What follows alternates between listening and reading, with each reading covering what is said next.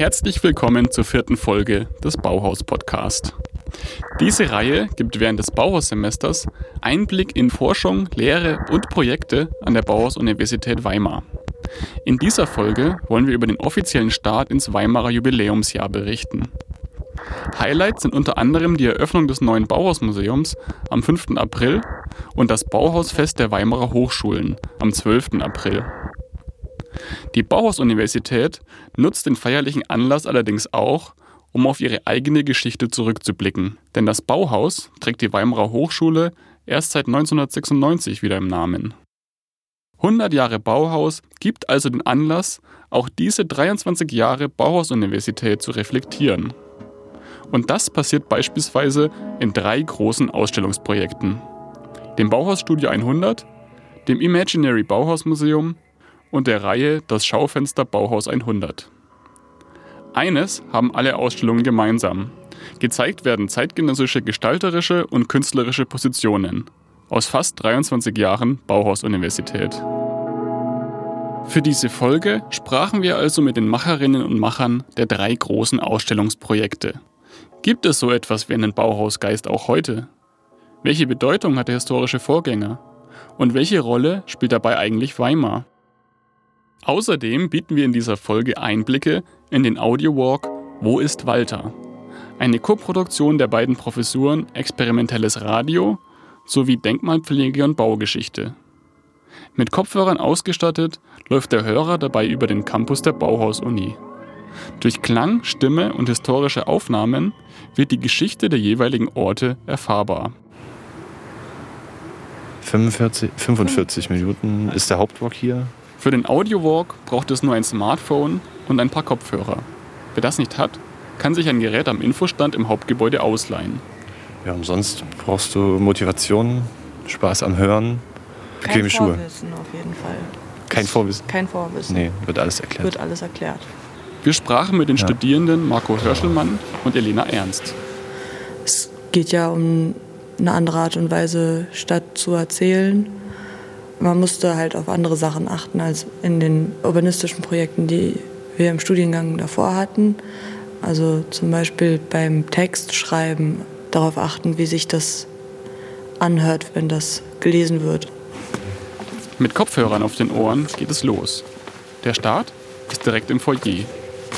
Wir befinden uns im Vestibül des Hauptgebäudes der heutigen Bauhaus-Universität.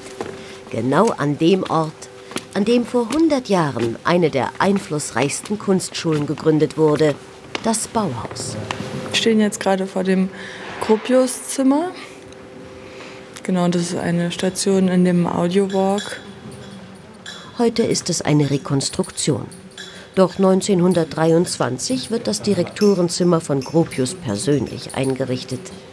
Wie das Wandrelief im Treppenhaus ist es Teil der Bauhausausstellung 1923.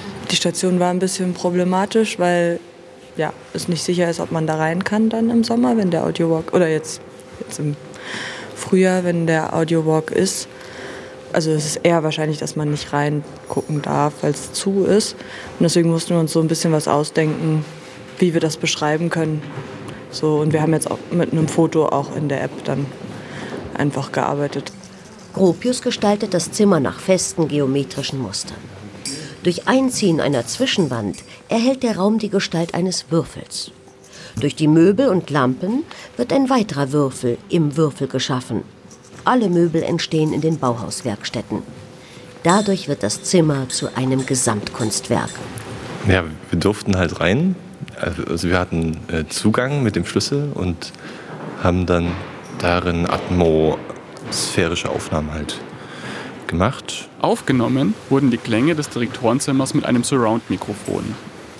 Über Kopfhörer abgespielt entsteht der Eindruck, dass die Geräusche von allen Seiten kommen und sogar um den Hörer herumwandern.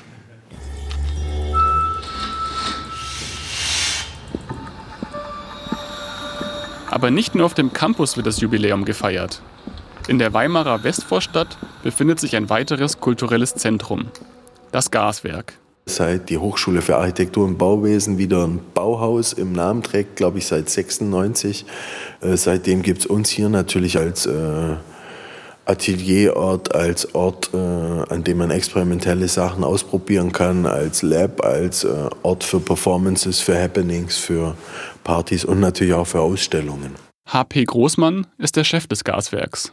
Von hier aus plant er auch das Ausstellungsprojekt Bauhaus Studio 100. Ausgestellt werden dort Arbeiten von über 100 Künstlerinnen und Gestaltern, die an der Bauhaus-Universität studiert haben oder auf andere Weise mit ihr verbunden sind.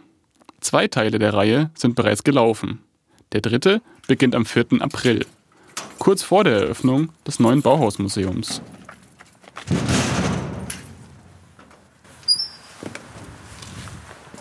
Das ist schon für, das, für die Ausstellung, Ausstellungssystem. Der Teil vom Ausstellungssystem war auch schon in äh, unserer Ausstellung Teil 1, Teil 2 zu sehen, in der Kunsthalle Harry Graf Kessler. Und ähm, dieser Teil des Ausstellungssystems wird jetzt hier aufgebaut in meinem alten Atelier beziehungsweise im alten Uhrenhaus vom Gaswerk. Unser Teil 1, den wir ausgestellt haben, und unser Teil 2 war ja in der Kunsthalle Harry Graf Kessler. Und ähm, dort gab es ja auch diese Sitzung vom Deutschen Werkbund und dann später die Sitzung unter Anwesenheit von Harry Graf Kessler und äh, den ganzen Leuten, auch vom damals staatlichen Bauhaus natürlich. Und äh, von daher ist es ganz toll irgendwie, dass wir halt irgendwie so eine Brücke auch äh, von traditionsreichen Räumen irgendwie mit drin haben. Räume, die quasi mit dem Bauhaus zu tun haben. Deswegen sind wir auch mit unserer Ausstellung noch im HFG-Archiv Ulm was ja eine äh, Wirkungsstätte des Bauhauses in Anführungszeichen äh, in den 60er Jahren war.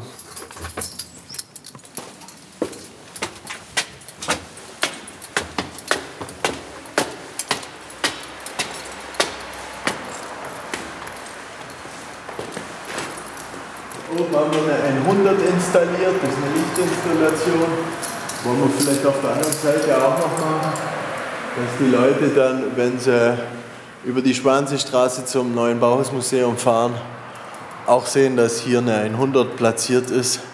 So im Westen von Weimar irgendwie äh, ist jetzt die Bauhauswerbung noch nicht so präsent wie in anderen Stadtteilen. Aber wir machen das hier auch konsequent seit 25 Jahren.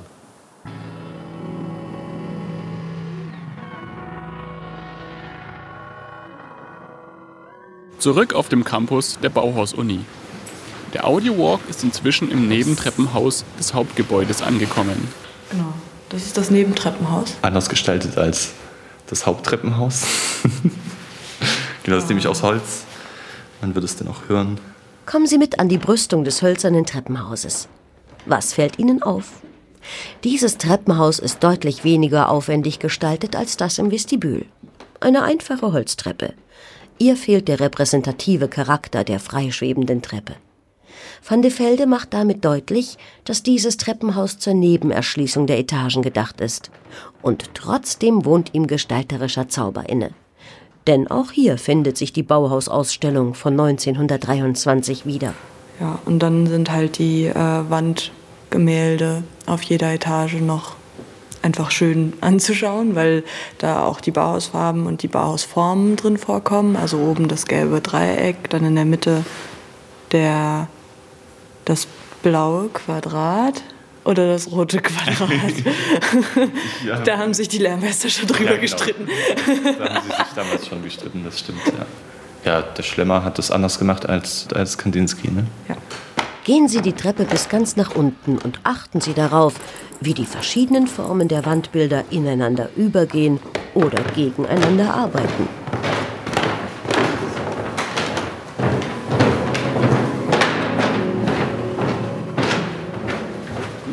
Genau, die Tür ist auch ein sehr schönes Geräusch übrigens. Also, wenn sie dann auch zugeht.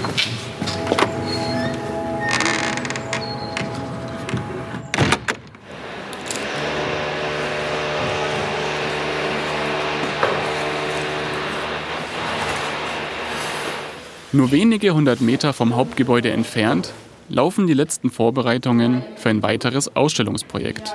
Wir bereiten gerade zusammen mit Anke Hannemann, Ina Weise und den, den nationalen Künstlerinnen äh, und Künstlern unseres Studiengangs eine Ausstellung unter dem Titel Imaginary Bauhaus Museum hier im Schiller Museum. Die Ausstellung eröffnet am 3. April und geht bis zum 2.6.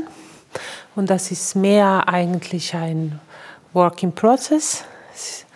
Also das heißt, die Ausstellung wird sich ändern während dieser zwei Monate. Und wir möchten auch die Leute aus Weimar, die, das Publikum, die äh, Bürgerinnen und Bürger von Weimar einladen, mit uns äh, hier ja, in einen Dialog zu kommen, was eigentlich dieses Bauhauserbe für die zeitgenössische künstlerische Produktion äh, bedeutet und was haben diese Werte und Themen mit heute zu tun. Danica Darkic ist Künstlerin. Außerdem leitet sie seit 2011 den Masterstudiengang Kunst im öffentlichen Raum und neue künstlerische Strategien. Auch ihre Mitarbeiterin Anke Hannemann hilft beim Aufbau. Es gibt bis zu 50 Arbeiten, künstlerische Arbeiten zu sehen. Und das sind eben internationale Studierenden aus der ganzen Welt, die hier nach Weimar kommen oder kamen, um zwei Jahre ihren Master in Public Art zu machen und ja, die sich eben mit ihrer zeitgenössischen Position hinsichtlich der 100 Jahre Bauhaus hier präsentieren und zeigen. Das Ziel des Studiengangs ist es, ganz Bauhaustypisch junge Künstlerinnen und Künstler aus der ganzen Welt nach Weimar zu holen. Im Moment haben wir Studierende aus, ich glaube, beinahe 20 Ländern. Und da kommen auch äh, die Alumni dazu. Also das heißt, wir haben irgendwie auch ein sehr, sehr gut funktionierendes Alumni-Netzwerk und das ist auch ein Anliegen, dass wir eben die internationalen Künstler, die hier in Weimar studiert haben, äh, irgendwie aktivieren, auch für die künftigen ähm, Kooperationen und damit wir wirklich Weimar eigentlich auch etablieren als ein Ort der äh, internationalen künstlerischen Produktion.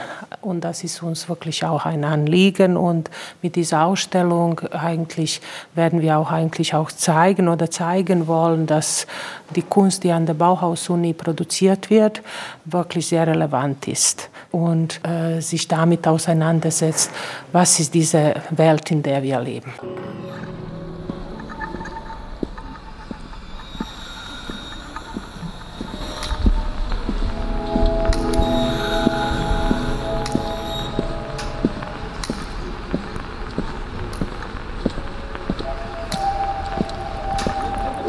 Sie mit.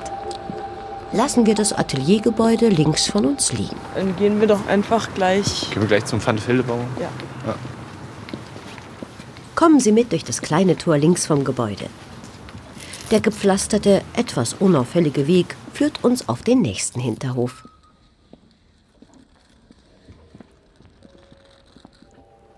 Begeben Sie sich zu der großen Tanne in der Mitte des Hofes. Wir hatten viele so Infos auch die jetzt nicht unbedingt an eine Station gebunden sind. Und gleichzeitig haben wir auch viel Weg jetzt gehabt. Und was macht man halt in der Zeit? So. Ja, und dann haben wir halt versucht, so die ganzen Infos, die halt nicht so gebunden waren an eine Station, so in die Zwischenzeiten zu tun. Diese Zwischenzeiten nutzt der Audiowalk, um auch kritische Themen anzusprechen. Zum Beispiel die Rolle der Frau am historischen Bauhaus. Haben Sie noch das Bauhausmanifest im Ohr? Ohne Rücksicht auf Alter und Geschlecht heißt es da. Der Meisterrat wählt allerdings bevorzugt männliche Bewerber aus. In einem Brief erklärt Gropius 1921 diesen Umstand. Nach unseren Erfahrungen ist es nicht ratsam, dass Frauen in schweren Handwerksbetrieben wie Tischlerei usw. So arbeiten. Aus diesem Grund bildet sich im Bauhaus mehr und mehr eine ausgesprochene Frauenabteilung heraus, die sich namentlich mit textilen Arbeiten beschäftigt. Im Endeffekt war das auch so, dass eben die ganzen Frauen am Bauhaus, die auch hier studiert haben, alle in der Weberei waren und nichts mit den schwer ähm, handwerklichen ähm, Bereichen zu tun hatten. Heute arbeiten Frauen und Männer gleichberechtigt nebeneinander. Beschränkungen für bestimmte Studienrichtungen gibt es schon lange nicht mehr. Manche Dinge haben sich jedoch nicht geändert. Wie vor 100 Jahren kommen die jungen Künstlerinnen und Gestalter auch heute aus ganz Deutschland und der Welt nach Weimar, um hier zu lernen und zu arbeiten. Anschließend machen sie sich wieder auf die Reise und verbreiten ihre persönliche Bauhausidee in der ganzen Welt. Die Bauhaus-Universität hat für das Jubiläum nun einen Rahmen geschaffen, um diese Bauhausideen auch ganz offiziell zu verbreiten, zumindest in Berlin. Denn dort läuft bereits die Ausstellungsreihe Das Schaufenster Bauhaus 100. Initiiert wurde das Projekt von Bianca Vogt und Konstantin Bayer. Zusammen betreiben sie seit 2006 die Galerie Eigenheim. Da wir in diesen letzten 13 Jahren als Repräsentant in irgendeiner Weise auch äh, der Thüringer oder Weimarer Kulturlandschaft eben diese nach Berlin getragen haben, haben wir uns gedacht, wir bieten der Bauhaus-Uni an, doch ein Schaufenster für die Bauhaus-Universität im Rahmen des 100-jährigen Jubiläums zu sein. Da wir halt sehr viele ähm, Absolventen der Universität äh, vertreten als Galerie, lag das nahe. Genau, und was dann dabei herauskam, ist eine Serie von Ausstellungen. Wir haben uns dabei an den, wie soll man sagen, größeren gesellschaftlichen Umbruchssituationen orientiert. Und genau, wir haben jetzt halt vier Themen herausfiltriert, von denen wir denken, dass diese Themen die nächsten 100 Jahre maßgeblich prägen werden. Die erste der vier großen Ausstellungen in Berlin ist bereits angelaufen. Sie trägt den Titel From the Lab to the Studio. Im Untertitel wird klar, um was es geht. Neue Technologien und Materialien in der Kunst. Von VR über irgendwie ähm, Apps, die zwischen Facebook und Instagram irgendwelche künstlerischen Filter wie von Robert Seidel oder so ähm, äh, funktionieren, ähm, 3D-Drucker, verschiedenste neue Technologien und Materialien, die wir eben im Kunstrahmen da äh, präsentieren. Unser Ziel generell ist es ja, alle Lehrbereiche der Universität abzubilden und da hatten wir auf unseren Forschungsausflügen äh, in alle Fakultäten dieser Universität verschiedene Dinge ähm, gefunden, zum Beispiel von dem Strukturmechanik, Bauingenieurwesen, Lehrbereich, so modulare Elemente, um eben die Ausstellungsarchitektur zu entwickeln. Dasselbe haben wir mit einer anderen Firma, die eben mit der Bauhaus-Universität kooperiert, nämlich Polycare. Die bauen ja auch so ein modulares Haussystem aus Polymerbeton und aus diesen zwei Elementen haben wir die Ausstellungsarchitektur entwickelt, um eben auch die Bauingenieurwesen damit ins Boot zu holen. Bis zum 28. April ist dieses erste Kapitel des Bauhaus Uni Schaufensters noch in Berlin zu sehen. Die Eröffnung am 16. März war bereits ein voller Erfolg. Es war wirklich ein Publikum von Kindern, die sich mit diesen Maschinen auseinandergesetzt haben und sich von ihren Eltern halt die einzelnen Installationen erklären lassen haben. Aber wir hatten auch ganz viele Professoren zu Gast. Es war wirklich äh, auch Publikum da, die es einfach im Schaufenster halt gesehen haben, dass wir die letzten vier Tage da aufgebaut haben und gesagt haben, okay, was passiert hier, was ist hier im Entstehen und dann abends kam und ein Kreativpublikum, ein interessiertes Publikum, ganz viele Künstler, viele Studenten auch von der Bauhaus-Uni. Also es wurde sehr, sehr gut angenommen. Also wir sind sehr zufrieden. Der Audio Walk ist inzwischen im Winkelbau angekommen.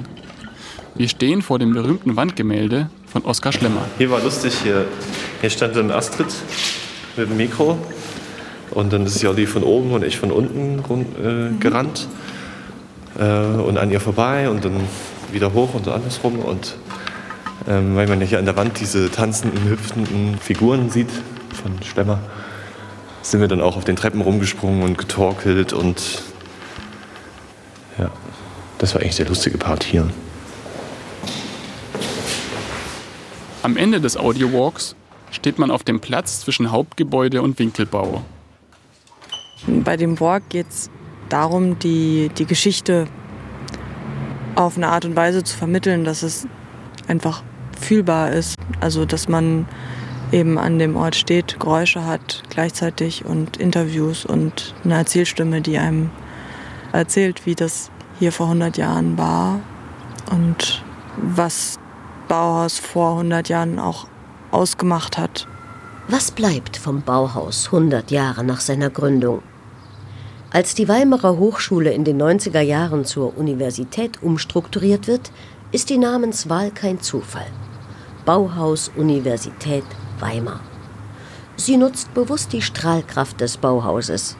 Aber die Universität von heute knüpft auch an das historische Erbe an und interpretiert es neu. Diese Imaginationskraft, was eigentlich Bauhauserbe für heute noch bedeuten kann, wie kann das irgendwie, äh, irgendwie Gegenwart werden in der zeitgenössischen Kunst, eigentlich ein Anliegen, das wir eigentlich auch in der Zukunft verfolgen wollen mit unseren Studierenden. Also das ist ja auch das Besondere an, an den Künstlerinnen bei uns im Programm, dass die durch ihre unterschiedlichen Biografien, die sie natürlich aus den unterschiedlichsten Herkunftsländern mitbringen, die sind nicht nur einseitig und dieser Blick auf das Bauhaus ist nicht nur einseitig, sondern das ist deren Blick aus Südamerika auf die Historie des Bauhaus, das ja wandern musste und in die Welt getragen wurde. Und das bringen sie zurück nach Weimar und versuchen hier so ihre eigene künstlerische Position zu entwickeln und am Ende des Studiums vielleicht zu finden und dann tragen sie es wieder in die Welt. So. Das ist halt das relativ Schöne daran, dass man eigentlich an allen unseren Künstlern auch die Herausforderungen unserer Zeit äh, wiedergespiegelt bekommt. Und dahingehend auch wieder eine Parallele. Also natürlich hat das Bauhaus äh, seinen Ursprung in äh, sehr gesellschaftlichen Umbruchssituationen und in denen leben wir auch. Und das ist so ein bisschen unser Anspruch, dass in unseren Ausstellungen und mit den Künstlern, die wir ähm, zeigen und vertreten, dass da eben ein Zeitgeistanspruch äh, oder ein Anspruch an die Herausforderungen unserer Gesellschaft von heute bestehen. Und da ist, glaube ich, eine der größten Parallelen, der eben auch mit dem Bauhaus von früher in gewisser Weise in Verbindung steht. Dass wir uns halt mit unserer Welt von heute auseinandersetzen und dass es nicht um pure Ästhetik geht. Stellt sich am Ende noch die Frage, warum so eine lebendige Kunst- und Kulturszene gerade hier stattfindet. Was also macht Weimar aus? Die Stadt selber, als auch die Universität, als auch das Gaswerk hat einfach so eine gute Energie, die Wege sind so kurz äh, im Gegensatz zu Großstädten und äh, die Wohnqualität ist, sage ich mal, so hoch äh, in der Stadt, äh, dass man sich, bevor man diese Stadt dann wirklich verlässt, äh, das schon zweimal überlegt, ob das Sinn macht. Ne? In einer Großstadt habe ich andere Vorteile, ich habe ein anderes Nachtleben, etc., aber äh, ich treffe eben nicht beim Spazieren durch die Stadt schon drei von den fünf Leuten, mit denen ich was zu besprechen hätte für ein Projekt. Ne? Sondern ich verliere halt anderthalb Stunden in der SU oder irgendeiner Bahn, die gerade nicht fährt oder doch fährt. Was auch super krass an dieser Stadt ist, ist dieses Lebendige. Das, glaube ich, war damals schon von diesen Bauhäuslern so. Ähm, dass man halt, weil man sich kennt und weil so viel Kreativität in einem kleinen Raum aufeinander trifft, so viel möglich ist. Und das ist, glaube ich, auch ganz speziell an Weimar. Was es hier einfach ausmacht, ist die unwahrscheinliche Nähe zwischen den einzelnen Protagonisten, die dann da eben eine Rolle spielen. Und ich glaube, das macht die Künstler selbst, bringt das auch in so, eine, in so ein sicheres Fahrtwasser, wenn man nicht jede Woche umgestülpt wird, weil von außen irgendwie der oder jener äh, Zustand auf einen zugefahren kommt. Und ich denke, das macht es aus, dieser, dieser intensive, diese intensive Nähe zwischen den Einzelnen, der intensive Austausch. Und da, darum geht es, dass, dass man kleine Teams gebildet werden, auch wo die Leute wirklich zusammenkommen mit ganz verschiedenem Wissen und ganz verschiedenen Erfahrungen und dann gucken sie einfach, äh, was sie schaffen können. Und ich glaube auch, dass, dass die wunderbarste Sache ist eigentlich für die Kunst der Zukunft, dass es immer mehr Kollektive gibt von jungen Leuten, die sich dann irgendwie organisieren, die irgendwie ihre Felder selber schaffen, die dann nicht nur irgendwie der klassische Kunstmarkt sind oder sowas, sondern dass einfach neue Art, neue Rollen der Künstler entwickelt werden. Und ich glaube, da sind einfach Möglichkeiten wirklich offen. Und, und da ist deswegen sehr wichtig, so ein kleiner Ort mit zu viel Geschichte wie Weimar, als einfach ein Ort, wo, wo, wo, wo man wirklich konzentriert mit den anderen eigentlich eine eigene Welt schaffen kann. Am Ende ist Bauhaus vielleicht nicht nur eine Idee, sondern auch ein Ort. Einer, an dem, wie Danica Darkic sagt, die jungen Künstlerinnen und Gestalter ihre eigene Welt erschaffen können. Weimar scheint genauso ein Ort zu sein.